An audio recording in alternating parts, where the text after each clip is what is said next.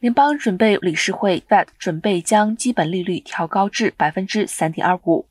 这是已经十四年来的新高，而且二零二三年初还可能升至百分之四点五。根据 UCLA 安德森预测中心资深经济学者费勒指出，整体而言，美国经济在未来十二个月将会停滞不前，因此持续出现的通货膨胀和成长趋缓。不过，安德森预测中心目前并不认为美国可能出现经济衰退，但是未来十二个月会随着各种条件变化，衰退的风险可能增加。同时，随着全美经济未来两年可能原地踏步，加州民众的生活消费将会越来越高。